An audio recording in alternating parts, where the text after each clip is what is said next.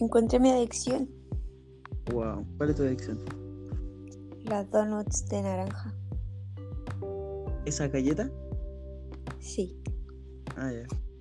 como Ya. lo que a ti te pasa con la Oreo.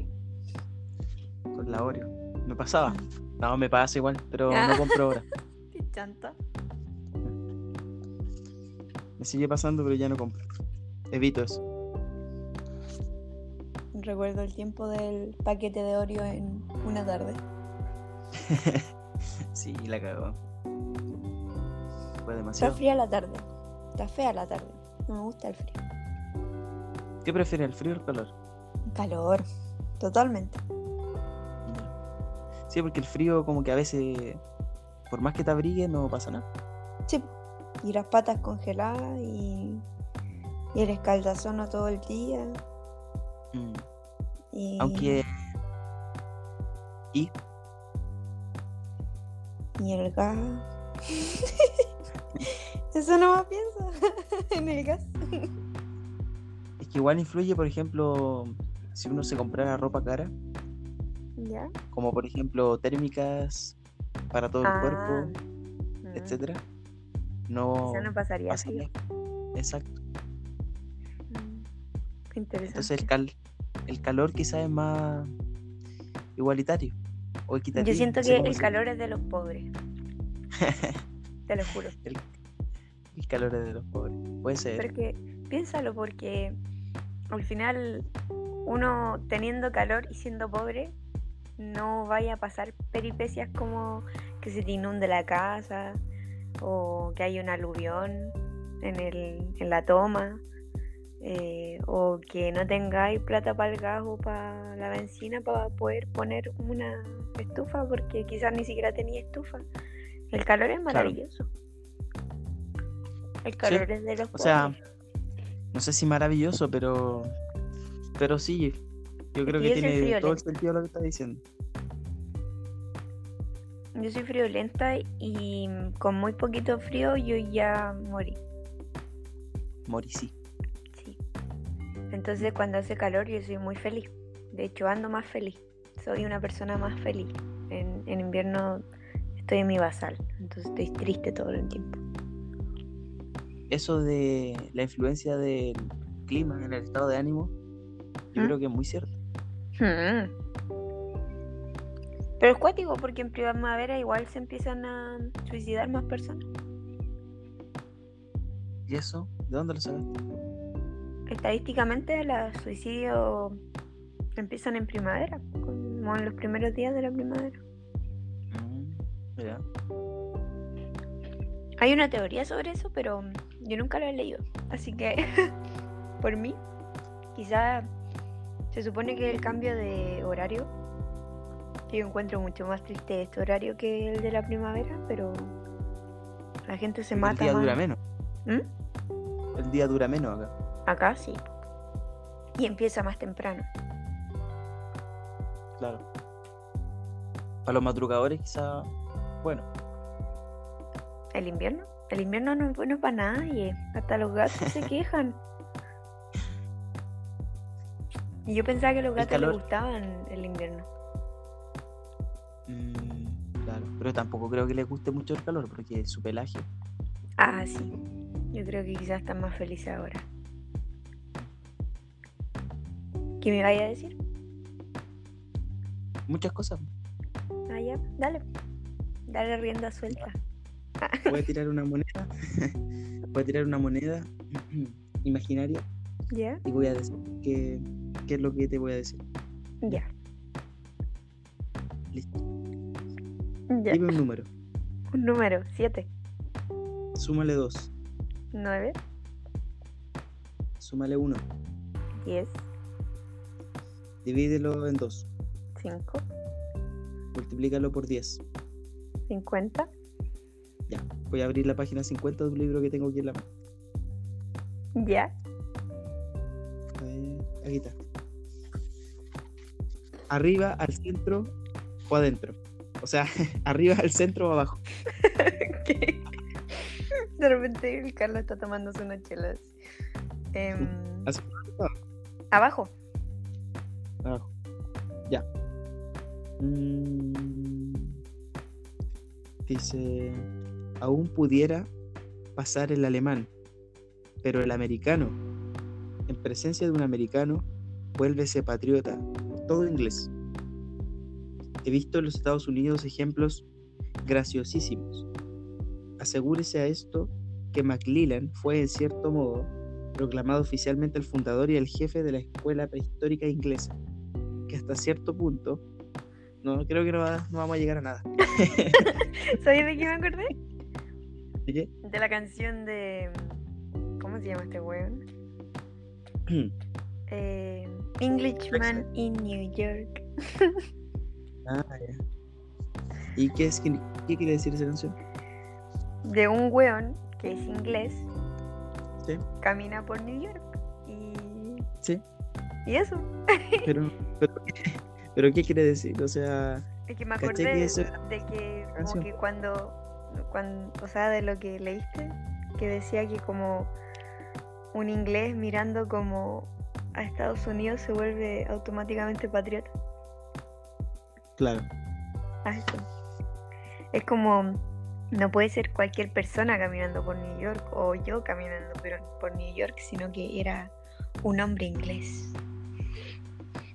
Mm. Pero acá está que, ¿no te parece curioso que yo justo abrí esa página y hablaba de y un inglés en Norteamérica y tú conocías la canción de un inglés caminando por New York? Mm, Es que, ¿sabéis qué? Eso se puede explicar de muchas formas. Ya, dale con una. Una puede haber sido la- la- como la confabulación divina y, y, no sé, maravillosa del hecho de que tú hayas leído eso y yo me haya y yo haya conocido la canción. O puede haber sido netamente una coincidencia. Mm, Yo creo que ambas son coincidencias. ¿no? Que al final es una coincidencia. Sí. Y te has dado cuenta que coincidencia está formado por dos palabras que es co y eh, incidencia. De incidir, de afectar, de influir. Claro. Claro. Y co. ¿Qué significará ese co? ¿De dónde viene?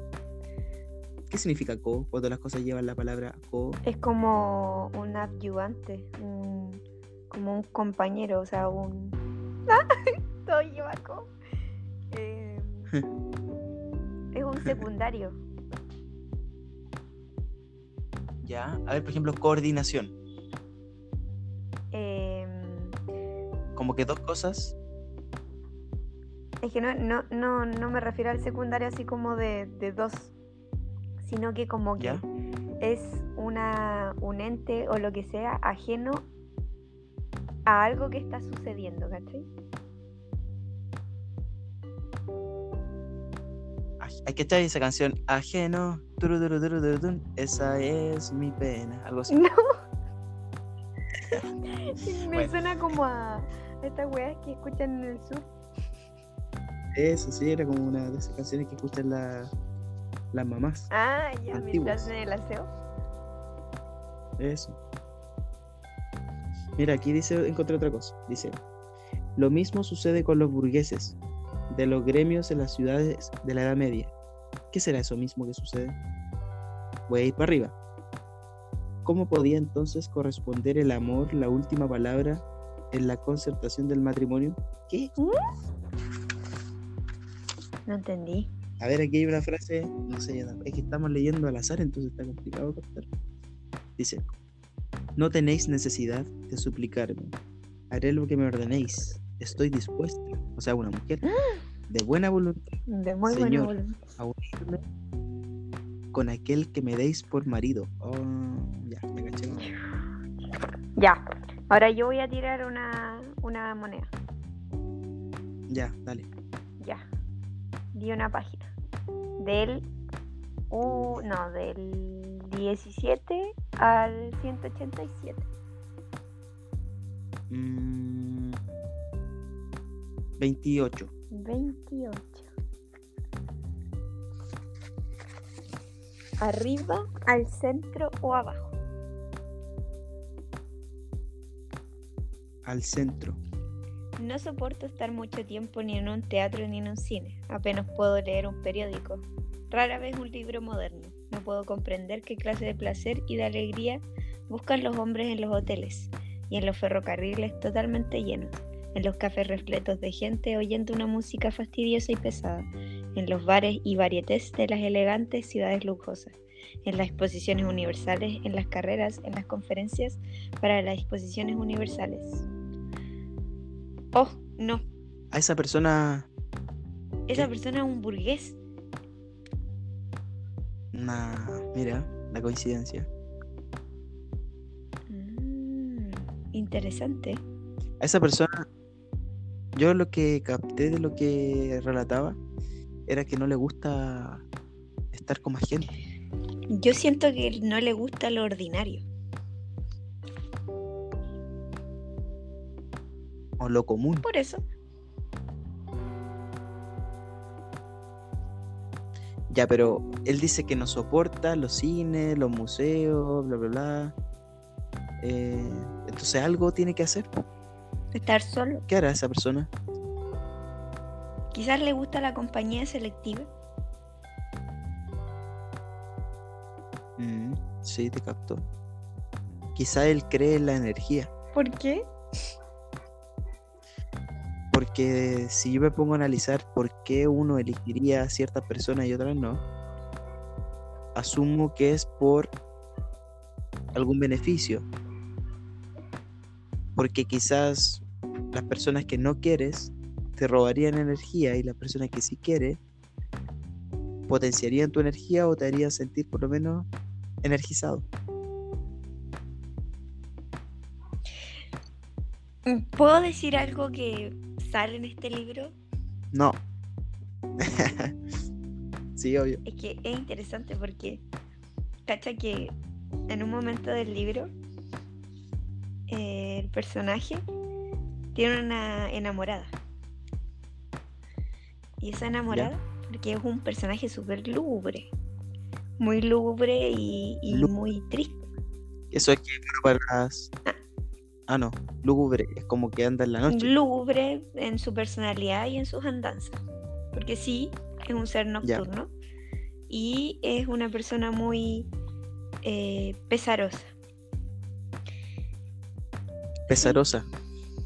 Como del pesar, de la tristeza. Y, ¿Ya? y lo interesante es que tiene una enamorada que aparece en un momento de la historia.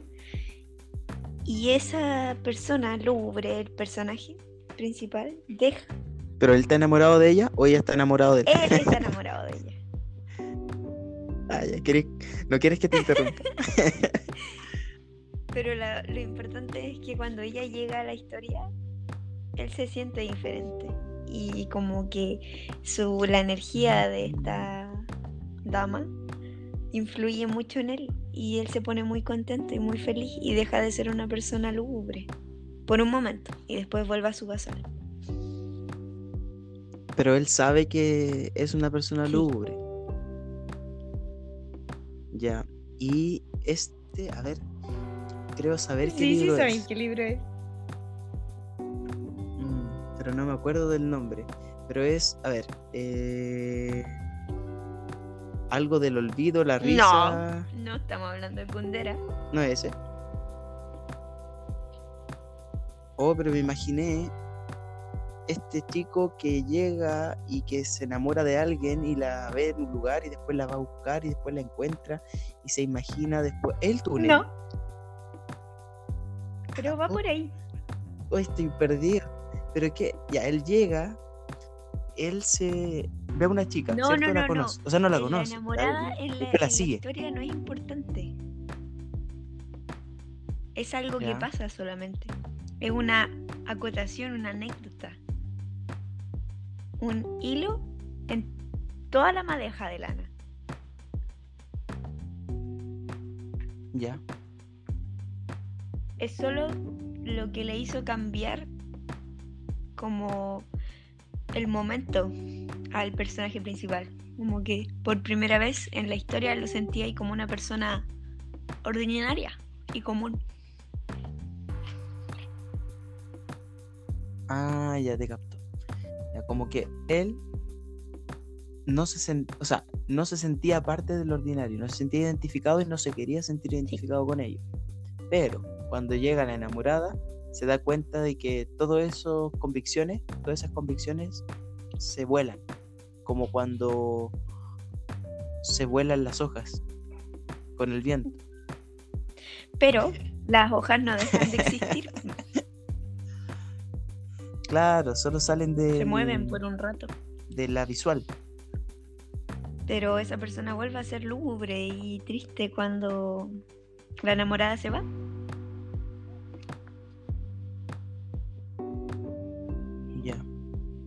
Eso. Quizás esa persona, o sea, no sé. No sé si es triste.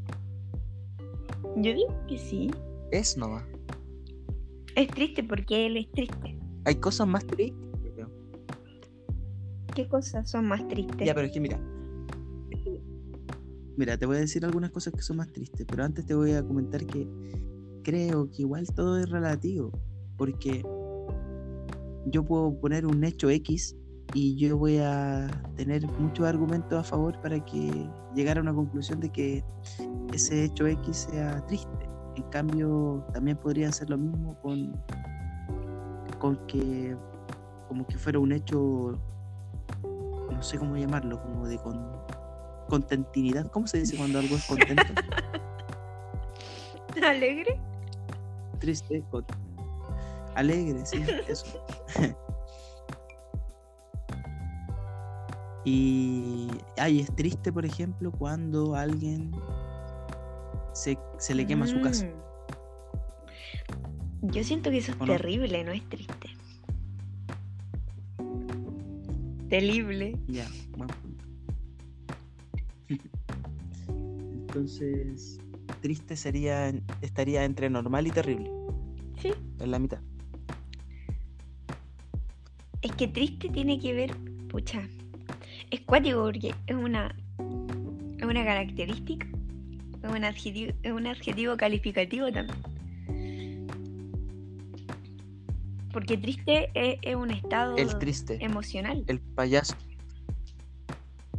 la tristeza. la tristeza. Y Tristán era triste. Tristán para mí es un nombre muy triste. De hecho me da pena que alguien se llame así. Tristón, Ya es una cualidad. Él es tristón. y Tristón tiene. está a una letra de ser Tritón. Mm, Y Tritón Es un sireno. es lo mismo ¿Ah? que Oreo. Oreo. Tritón es lo mismo que Oreo. ¿Oro o, o que Oreo? Oreo. La galleta de mi adicción. O sea que tus galletas son tristes. Tu adicción es triste. Y generan. Mi adicción es triste. ¿Te hace sentir triste ser Sí. adicto? Mm, sí, me hace sentir entre triste y terrible. No, nunca tanto. Entre, entre normal y triste. Sería otro. Sería otro. Otra palabra, no sería triste ni terrible. ¿Cuál sería ¿Normal y entre triste? normal y triste? Sería. ¿Mm? No, lúgubre Lúgubre, ah. está como entre triste y terrible. Y terrible. Entre normal y triste sería. Melancólico. Penoso.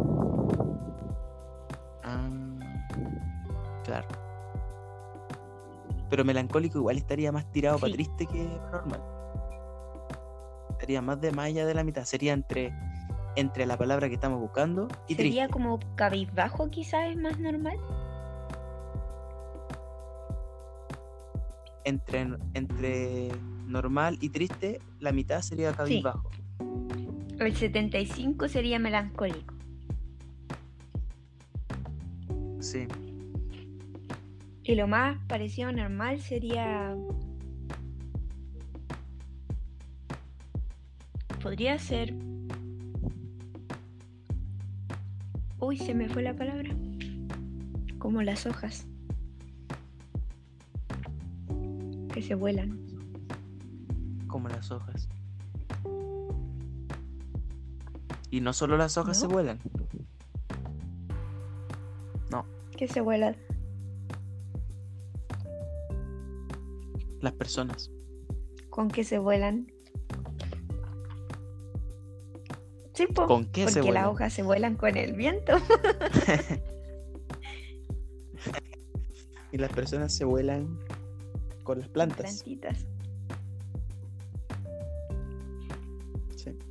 Hay unas plantas que tienen espinas y que vuelan.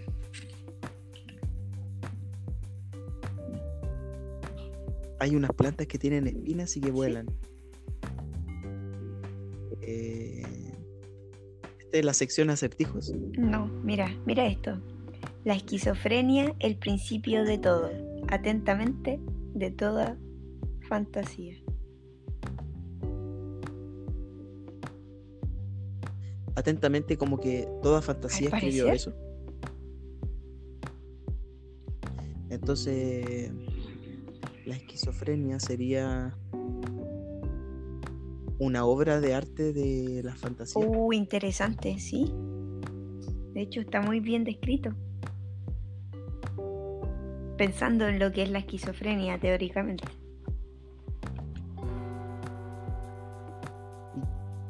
¿Tendrías alguna aproximación a eso? ¿Cómo qué significaría? Que de la fantasía nace la esquizofrenia.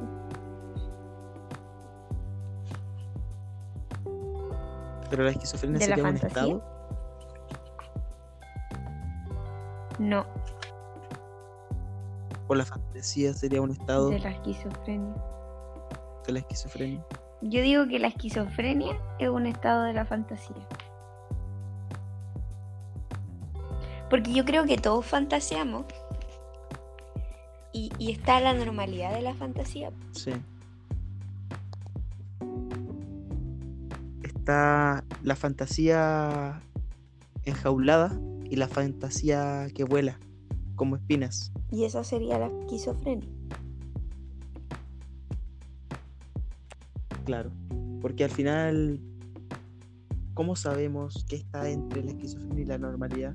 A veces me gusta pensar que los esquizofrénicos, las personas que tienen esquizofrenia, ven muchas más cosas de las que nosotros podemos ver. Claro. Y eso abre la posibilidad a considerar si lo que el esquiz- la esquizofrenia ve está dentro o fuera de él. Porque por lo que conocemos actualmente estaría adentro. No, yo creo que está dudo. afuera. Y está entre todos, solamente que ellos lo pueden ver, escuchar. Exacto. Exacto. Pero no se trata así, no, No, lo de tratamos hecho así lo enjaulamos.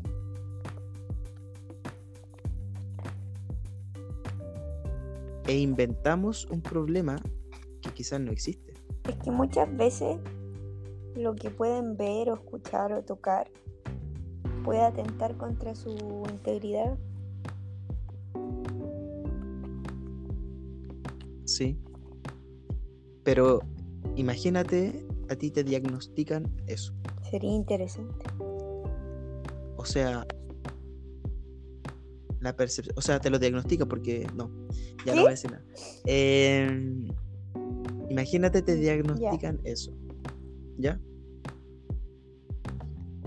O sea, la percepción, la autopercepción de ti mismo cambia completamente, o sea, ya eres un ser enfermo, apartado, que está fallado, entre comillas. Entonces, claramente ante un evento en que se te presente esa, esa situación, lo más probable es que no sepas manejarlo bien. ¿Qué estaría manejando?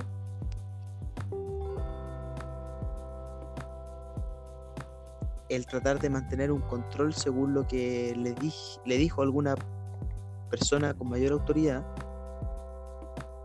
para mantenerse en normalidad, entre comillas. Mm,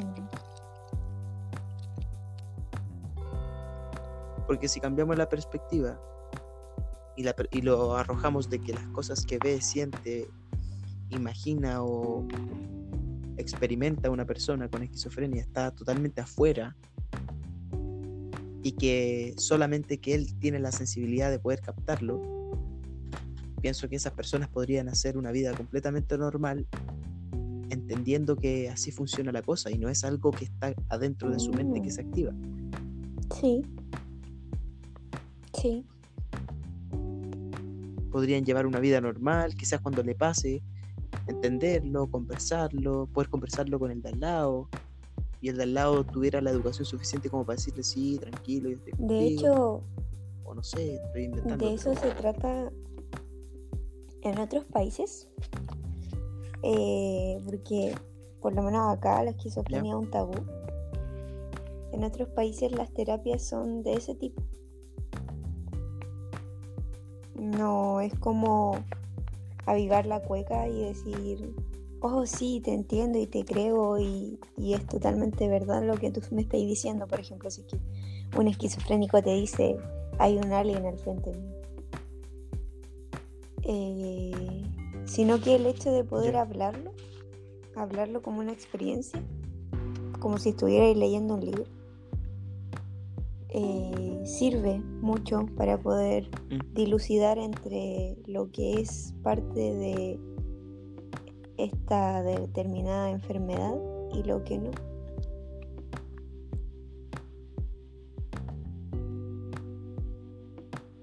Como por ejemplo en Alemania que, lo que no.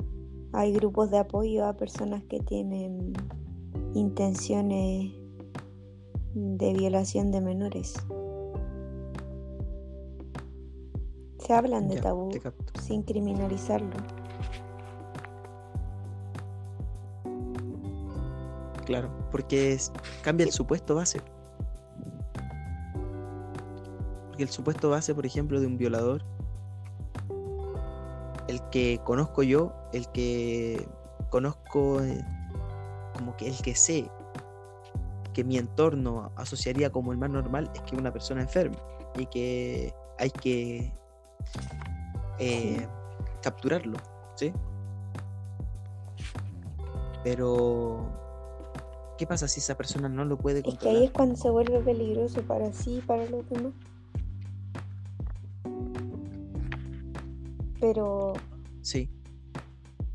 Pero si no lo puede controlar y, tiene una salida. Por ejemplo, mira, te voy a preguntar algo súper, súper, súper bizarro para que puede, para la normalidad o para, no sé, yo creo que para una mayor cantidad de la población puede ser bizarro, pero, pero igual, está para considerarlo. ¿Qué pasa si para esta persona existiera un muñeco inflable con forma de niño? Sería bueno, según ese paradigma.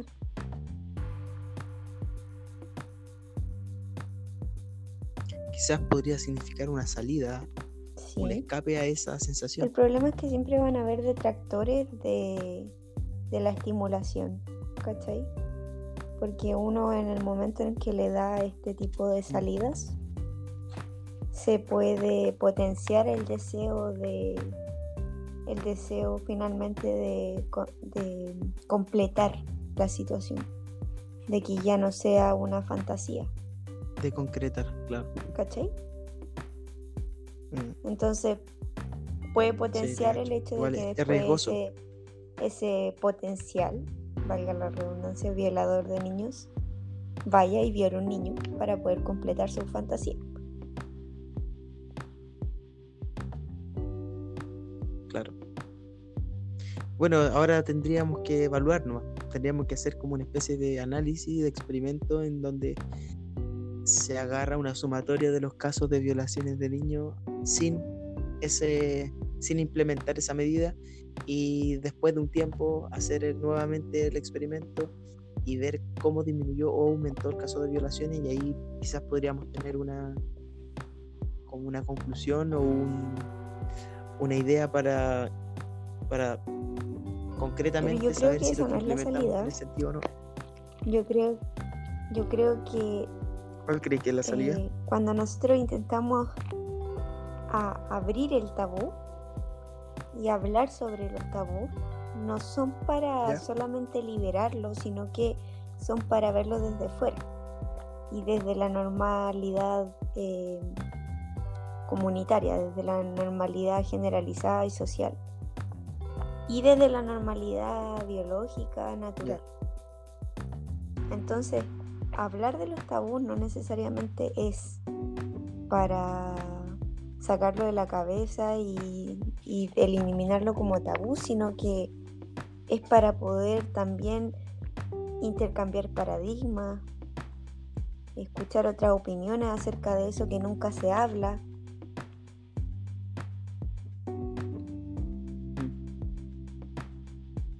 Entonces, por ejemplo, yo creo que eso es mucho más, o, o sea, es como una solución quizá más civilizada, porque quizá podría existir una sociedad de, em, ¿cómo decirlo? Sí, Como hay un alcohólico anónimo, las hay. también una sociedad para eso. Y eso, eso. Entonces, quizás esto que estamos hablando es un Por lo tema menos que acá no. está solucionado. Y que la cantidad de hechos que se producen, de crímenes pues, que se producen quizás en ese sentido, son mínimas. Y quizás ya no Mm. se pueden minimizar más. Es que ya después hay otros factores que no siempre se pueden manejar. Por lo menos en ese tema. Y yo creo que pasa con todas las otras cosas. Por ejemplo, hay grupos de apoyo en otros países donde tú vas y decís, hola, tengo ganas de matar a mi pololo. o tengo ganas de matar a mi amiga. Y, Pobre. y te ayudan. Y se habla. Y por qué quieres matar a tu amiga. Y por qué tienes esos deseos. Y se, se ve desde la raíz de, del- de la pulsión. Normalmente las pulsiones están dadas por cosas y experiencias de nuestras vidas que no están exploradas. Debería leer sobre las pulsiones, no sé si ya lo hay hecho.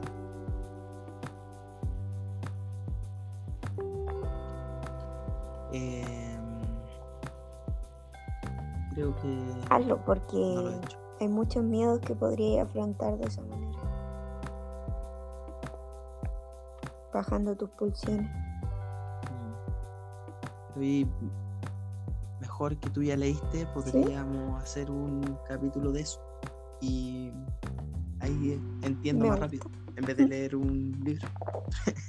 El próximo capítulo va a ser de las pulsiones del Carlos. ¿Mm? Bueno, Es de vuelta. oye, ¿y cómo está el tecito? Porque parece que Ah, ¿Mm? está malo. Es malo el boldo, ¿cierto? Es malo el de Boldo. pero... pero es que Sí. sirve que porque parece que tengo lo que se llama vesícula. O sea, todos tenemos vesícula, pero como le dice la gente. Y el boldo sirve. La gente. Sí, sí. A mí siempre me dice que cuando Pero el duele la problema es que me estoy una comiendo con donuts. Así que no sé. No, Estoy haciendo todo mal. mal. Te encargo Qué mal. Hay una guerra la entre la bondad del boldo y la ¿Ya? y la maldad de la donut la maldad. de naranja. Pero eso, es- eso es. Yo creo que eso es verdad. Hay una maldad en las donuts. Hay una maldad en los productos Fisiológicamente sí la hay. extrema. Porque si yo produzco algo, cuando yo lo estoy haciendo, estoy- me- imagínate yo voy a empezar a vender queque ¿Mm? y hago el queque y lo empiezo a comercializar. Y el- la persona que, que lo cocina me dice, oye, ¿sabes qué? Esta cuestión tiene mucho azúcar.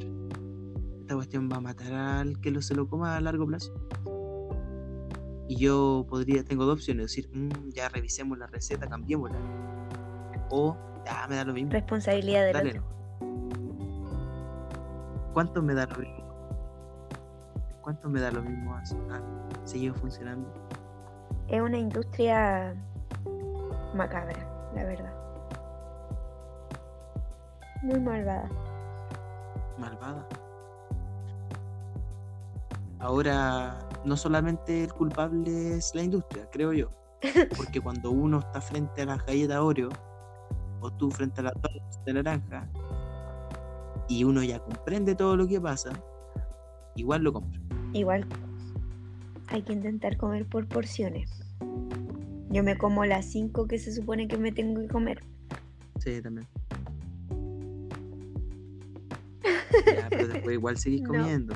Al rato, no sé qué. Soy una persona con una voluntad muy fuerte.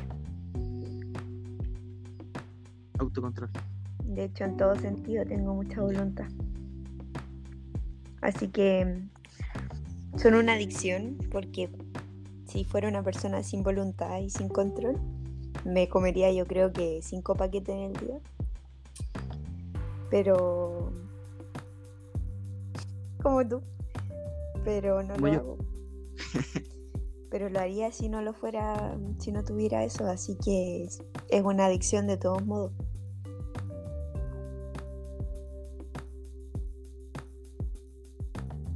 Es una, una adicción adicción. controlada. Es Es una adicción en Es como la esquizofrenia. Tratada y controlada.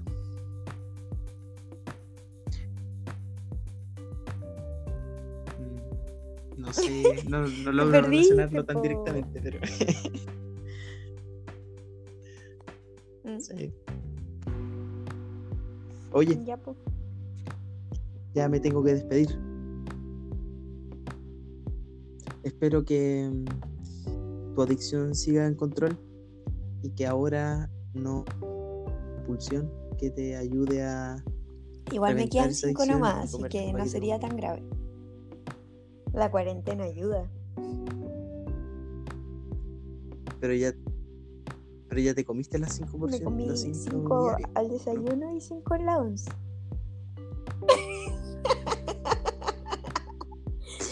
Pero.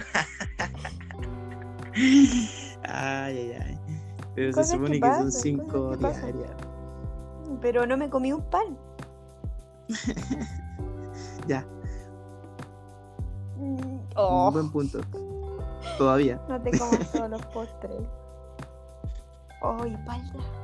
Pan con chancho.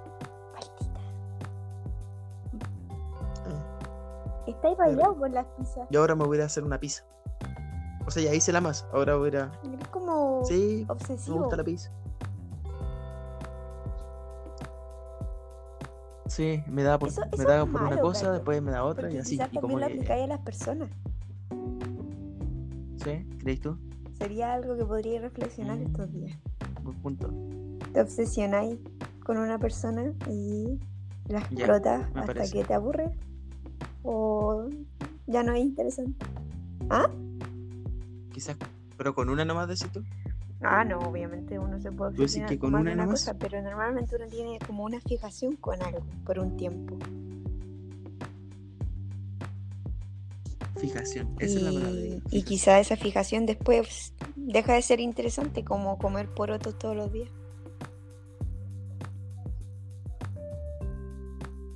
Claro. Darle una vuelta, Le voy a dar una vuelta. que te quede rica la pizza. La voy a sacar a pasear. Chao, chao. Vale. Ahora, chao, chao.